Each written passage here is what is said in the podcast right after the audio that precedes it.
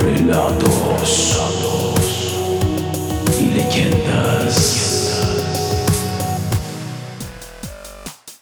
Hola, ¿qué tal amigos? Nuevamente aquí saludándoles Mauro Moore en otro episodio más de esta serie de relatos y leyendas. Y para seguir hablando de este fantasmagórico tema, en el caso del fantasma de la Comisión Federal de Electricidad, bueno, que es un fantasma, en el folclore de muchas culturas son supuestos espíritus o almas errantes de seres muertos que se manifiestan entre los vivos, ¿no? Lo percibimos, es visual y a través de, de sonidos, aromas, objetos que se desplazan. Muchas veces nos lo muestran también en películas, ¿no? Y principalmente en lugares donde frecuentaban o en asociación con sus personas cercanas o allegadas. Esto viene desde que el hombre está en la tierra, ¿no? La creencia en aparecidos, los muertos que vuelven a aparecer para encomendar alguna misión, algo que dejaron pendiente. Es muy propia de la naturaleza humana. Eh, es por eso que hay tantos que nos apasionan el tema y disfrutamos un poco de la charla de esta índole y genera una amplia literatura de novela gótica o de terror y, inspira también al cine, al teatro y, crea innumerables leyendas y mitos, como en, este caso que he venido hablando de Mexicali y de hecho no estoy cerrado nada más a, la localidad, me gustaría... Eh, contarle mucho más. También es una forma de entretenimiento y entretenimiento para ustedes que a mí en lo particular me encanta. E incluso he llegado a pensar, ¿qué tal si he visto un fantasma y no sabía yo que era un fantasma? Simplemente a, lo mejor andamos distraídos y, me toca un suceso paranormal y no me di cuenta. También me, me he llegado a preguntar eso. En fin, porque también hay veces que soy un poco despistado, ando, ando pensando en mil cosas. Vámonos con el relato de hoy que de por sí los recibos de la Comisión Federal de Electricidad a veces parecen anormales, esos altísimos costos, lecturas que parece que un fantasma está consumiendo nuestra electricidad para que nos lleguen esos recibos tan locos. a veces que muchos vivimos al día, pero es parte de la vida, tampoco no hay que amargarse y, y bueno, hablábamos de de, esta selección del libro de mitos y leyendas de Gabriel Trujillo Muñoz que le presenté el episodio anterior. Vamos a continuar por el momento en este relato que viene incluido ahí, el fantasma de la CFE o Comisión Federal de Electricidad, que eh, sin duda, yo creo que hay más de uno que anda penando por alguna injusticia o alguna tragedia ocasionada por este servicio tan indispensable y más en Mexicali que se llegan a, temperaturas a veces de 50 grados centígrados.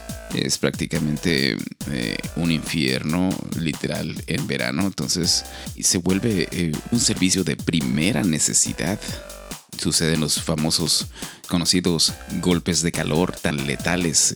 Independientemente de eso, esperemos que ya todo vaya mejorando y también se le hablan del corazón a nuestro querido gobierno federal.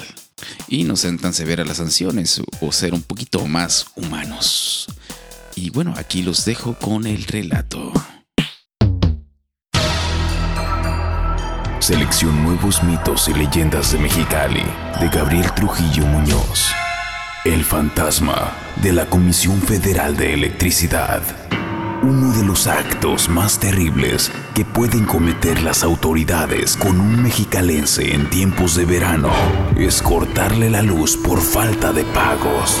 Ha habido ocasiones en que los empleados de la Comisión Federal de Electricidad, convertida por estas fechas como el enemigo público número uno de la población de escasos recursos, han cortado la luz no solo en casas particulares, sino también de escuelas, orfanatorios y asilos, llevando al borde de la muerte a sus habitantes y residentes y esta situación ocasionó que, en febrero de 2008, una madre y sus tres hijos no pudieron pagar los 300 pesos adeudados y que los empleados de la comisión les cortaran de noche la luz. Las velas que utilizaron para alumbrarse esa noche provocaron un incendio que mató a los cuatro.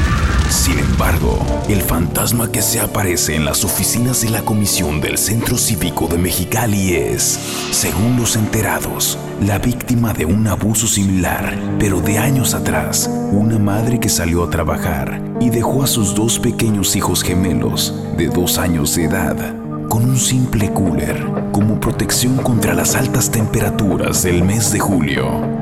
Llegaron los técnicos y cortaron la luz al ver que no había nadie en casa, porque no hubo quien contestara a sus toquidos. Cuando la madre regresó a las 6 de la tarde, los niños estaban en colapso total por el golpe de calor y murieron en la Cruz Roja una hora después. La madre se suicidó antes de una semana. Es ella quien se aparece por las noches, con sus hijos en brazos, por los pasillos de la comisión. Pero ni siquiera ellos han logrado conmover a los trabajadores de esta empresa federal y hacerlos desistir de cortar la luz a los más necesitados. Y como van las cosas, nuevos espíritus se irán sumando a los fantasmas de las víctimas conforme se multipliquen las tragedias por los cortes de luz.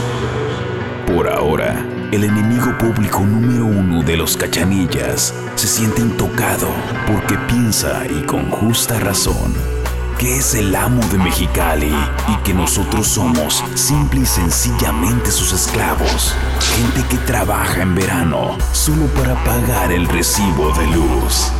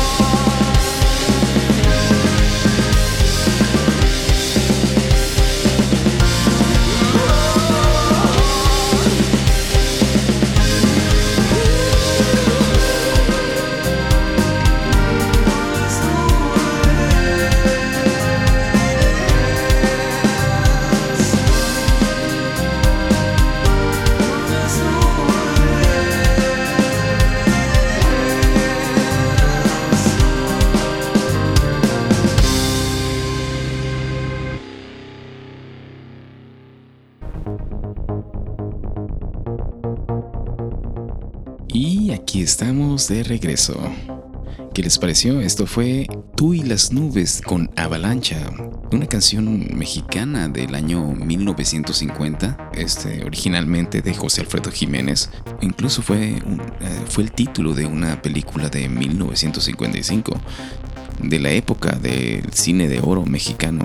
Y espero que les haya gustado tanto como a un servidor, la verdad que una transformación de la canción mm, de, mariachi a rock con algunas adiciones ahí, con una mezcla de, instrumentos este, muy peculiar y espero también hayan disfrutado del relato.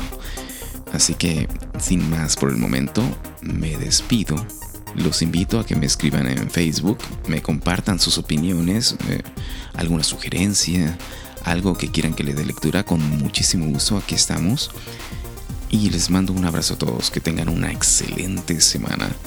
Así que hasta la próxima. Nos escuchamos en el próximo episodio.